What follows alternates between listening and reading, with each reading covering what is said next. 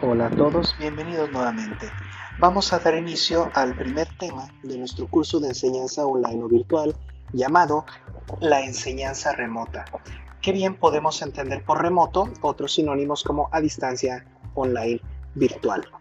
¿Qué es enseñar online o de manera remota? Bueno, estamos hablando de una nueva modalidad en la que utilizamos diferentes elementos tecnológicos, pero sobre todo el Internet. Existen diferentes esferas educativas que ya utilizan elementos tecnológicos como el Internet que les mencionaba u otros dispositivos con características bien diferenciadas. Por un lado tenemos el aula tradicional, donde la presencia física es 100% del tiempo y el uso de las tecnologías dependerá de las decisiones del instituto y del docente. En segundo lugar, tenemos el aprendizaje semipresencial, donde parte del tiempo sucede dentro del aula física y otra parte online en nuestra plataforma decidida, nuestra aula virtual. El uso de la tecnología es variado en la física, pero 100% del tiempo cuando nos encontramos online. Finalmente tenemos el aprendizaje a distancia, donde el 100% del tiempo sucede dentro del aula virtual y dependemos completamente de los elementos tecnológicos que hayamos elegido. Hay una serie de características básicas en la enseñanza online. Por un lado, el marcadísimo carácter virtual.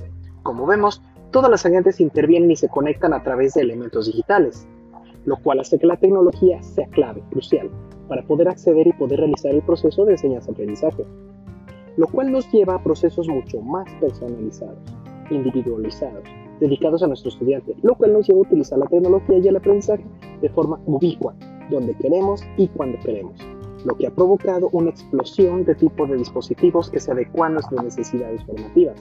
Hoy en día hay unas características claves que nos llevan a la situación actual, por un lado, la capacidad de conexión de la red, que se ha ampliado enormemente y ha eliminado las fronteras.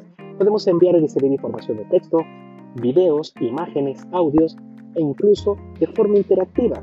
El acceso a la tecnología se ha democratizado, la tecnología se ha abaratado, lo cual nos lleva a poder utilizar elementos tecnológicos de gran potencial, con un coste muy bajo. Esto ha hecho que la necesidad de formación por parte de este mundo tan cambiante sea muy alta, lo cual ha llevado a crear una oferta formativa enorme. Esta oferta formativa se puede producir de dos formas. Por un lado, sincrónica, en la que el docente y el aprendiz establecen la conexión al unísono en tiempo real, como por ejemplo una videollamada, una videoconferencia. Además se utiliza el texto, el video y otras herramientas que podemos tener a mano. Y en segundo lugar, asincrónica, donde los docentes y aprendices se conectan en los momentos de aprendizaje formal y no formal, decidiéndolo de forma personal. Las formaciones online evidentemente dependen del 100% del tiempo de forma virtual, pero las formaciones de forma semipresencial utilizan el Internet y elementos del mundo físico. Existen con respecto al contenido tres formas de operar. Número 1. Utilizar la web como simples emisores de contenido, que utilizamos para las formaciones, para la enseñanza. Las formaciones semipresenciales o blend learning utilizan aulas presenciales y elementos de apoyo en Internet. Determinar qué elementos de apoyo serán esenciales es importantísimo. Y finalmente tenemos aulas virtuales donde todo el proceso se da en Internet. Curiosamente, en la forma semipresencial surgen una serie de cuestiones que debemos tener muy en cuenta. Por ejemplo, ¿qué parte de este proceso utilizaremos en la plataforma? ¿Cuál de nuestras aulas analógicas?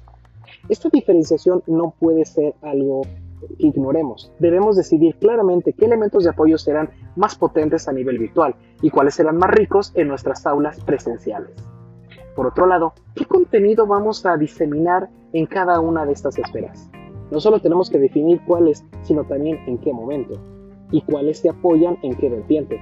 Por ejemplo, si emitimos primero de forma virtual para realizar las acciones de apoyo en nuestras aulas físicas o al revés. Por otro lado, tenemos que determinar todas las tareas y la adquisición de la información será de forma individual. De no serlo así, determinaremos cuáles son colaborativas, que va directamente ligada a la primera y a la segunda pregunta. Podemos realizar, por ejemplo, acciones formativas, colaborativas en Internet y dejar que sea de forma individual en la clase, para que las cuestiones personales puedan ser respondidas en cada caso. O tener la visión contraria, realizar las opciones colaborativas en nuestra aula física y utilizar Internet para las acciones individuales de expansión o de refuerzos para cada estudiante. Y finalmente, decidir qué otros elementos trasladaremos al mundo virtual o cuál es al mundo físico. Por ejemplo, la evaluación puede ser determinada a nivel individual e Internet mediante quizzes, pruebas, cuestionarios de opción múltiple, pero en el mundo físico pueden ser a través de entrevistas personalizadas cara a cara, donde podemos ver al estudiante en momentos donde hay más contacto físico para mostrar más empatía y cercanía con el alumno. Aunque la educación online es puramente virtual el 100% del tiempo, podemos optar por un enfoque diferente, de apoyo. Es una estrategia más amplia en nuestro grupo de aula. Vamos a denominarla como educación virtual de emergencia. Las situaciones en las que podemos utilizar este enfoque son variadas. Por un lado, un confinamiento como el que hemos sufrido con el COVID-19 en todo el mundo, también podemos encontrarnos con un problema esporádico del tiempo para algunos de nuestros estudiantes que por alguna razón no pueden presentarse. Por ejemplo, una hospitalización, una enfermedad, familia, trabajo. En fin, podemos generar la misma dinámica en aula física y utilizar el lenguaje digital para nuestros estudiantes.